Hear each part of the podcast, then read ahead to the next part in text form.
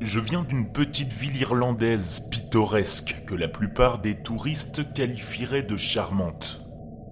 Nous accueillons une bonne partie de touristes tout au long de l'année qui aiment se promener sur les sentiers de randonnée qui sillonnent la région. De l'extérieur, notre ville serait considérée comme parfaite, mais nous cachons un sombre secret que seuls les habitants connaissent. J'ai appris ce secret lors de ma première leçon de conduite avec ma mère. J'étais très stressé ce matin-là, car ma mère est une perfectionniste, et je ne voulais en aucun cas la décevoir. Nous avons commencé lentement, alors qu'elle m'apprenait tout juste à conduire sur les routes étroites. J'avais les mains crispées sur le volant, car j'avais peur de faire une erreur. Je ne cessais de jeter un coup d'œil à ma mère du coin de l'œil pour juger de sa réaction à ma conduite. Nous roulions presque depuis une demi-heure quand j'ai regardé dans le rétroviseur. C'est là que j'ai aperçu un homme souriant, assis sur la banquette arrière. J'étais tellement choqué que j'ai failli tourner le volant et me jeter dans le fossé. Ma mère m'a ordonné de continuer à conduire et, quoi que je fasse, de ne jamais me retourner. Mes yeux étaient braqués sur le rétroviseur et je fixais l'homme qui était soudainement apparu sur notre banquette arrière. Son visage était en partie obscurci par l'ombre, alors que c'était une belle journée ensoleillée. Les seuls traits de son visage que je pouvais distinguer étaient ses yeux, d'un vert maladif. Sa bouche était tordue en un sourire hargneux qui me donnait envie de sauter de la voiture. J'ai regardé avec horreur comment il a commencé à tendre ses longs bras vers moi. Je faisais tellement attention à lui que j'avais retiré mon pied de l'accélérateur et que nous ralentissions. Ma mère m'a giflé et elle m'a crié de rouler plus vite. J'ai accéléré et j'ai vu, avec soulagement, ses bras se replier lentement sur son corps. Il a penché la tête en avant et a ouvert la bouche, et une pléthore de voix ont commencé à implorer de l'aide. J'ai instinctivement couvert mes oreilles avec mes mains, ce qui a forcé ma mère à saisir le volant. Il m'a fallu quelques secondes pour retrouver mon sang-froid et j'ai agrippé le volant. Tout mon corps était sur les nerfs alors que les cris émanant de sa bouche atteignaient un crescendo assourdissant.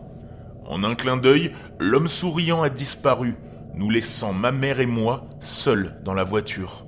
J'ai garé la voiture un peu plus loin sur le côté de la route et j'ai commencé à vomir mon petit déjeuner. L'agent de police du quartier est passé en voiture et s'est arrêté pour voir ce qu'il n'allait pas.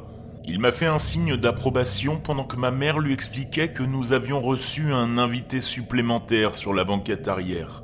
Nous sommes rentrés à la maison en silence et j'ai essayé d'aborder le sujet avec elle à plusieurs reprises, mais elle a refusé d'en parler. J'ai appris par quelques autres personnes qu'il apparaissait dans les voitures depuis près de 70 ans. Personne ne sait rien de lui, mais ils m'ont tous prévenu de ne jamais me tourner pour le regarder en face. Quelques mois plus tard, je suis parti à l'université et j'ai oublié l'homme souriant. J'ai commencé à sortir avec un gars nommé Mike que j'avais rencontré dans ma classe d'histoire. Nous étions tous les deux un peu timides et personne ne savait que nous étions en couple. Les choses ont commencé à devenir sérieuses avec Mike et j'ai décidé de le présenter à ma mère. J'étais un peu nerveuse de la façon dont elle réagirait à son égard. Alors que nous étions sur le point d'entrer dans la ville, j'ai aperçu l'homme souriant assis à nouveau sur la banquette arrière. Mon visage s'est immédiatement crispé lorsque nous nous sommes regardés dans le rétroviseur. Mike a soudainement sursauté sur son siège car il avait dû remarquer l'homme souriant. Je lui ai crié de ne pas se retourner, mais il était déjà trop tard. Le sourire de l'homme s'est élargi lorsque Mike s'est retourné dans son fauteuil pour le regarder. Il y a eu un flash aveuglant qui m'a fait freiner. Je me suis soudain retrouvé trempé de sang et de morceaux de chair alors que le corps de Mike explosait. Je suis sorti de la voiture et je me suis retrouvé sur la route en pleurant, tandis que le corps de Mike jaillissait de la voiture et dégoulinait sur le sol. J'ai été découverte par le même officier qui a fait son mieux pour me réconforter quelques années auparavant. Il m'a fallu près de deux semaines pour me nettoyer car je n'arrêtais pas de trouver des morceaux de Mike dans mes cheveux. Je suis retourné à l'université près de trois mois plus tard, et j'ai senti mon cœur se briser lorsque j'ai vu des posters accrochés partout avec le visage de Mike. Une femme m'a vu les regarder et m'a demandé de l'aide pour retrouver son fils disparu. Je me suis excusé, et je me suis pratiquement enfui. Je n'ai pas eu le courage de lui dire que son fils était enterré dans un petit champ au milieu de nulle part. Je vis maintenant avec un mari violent qui me bat quotidiennement. J'ai réussi à le convaincre de m'accompagner dans ma ville natale, et j'espère que j'aurai l'occasion de lui présenter l'homme souriant lors de notre visite.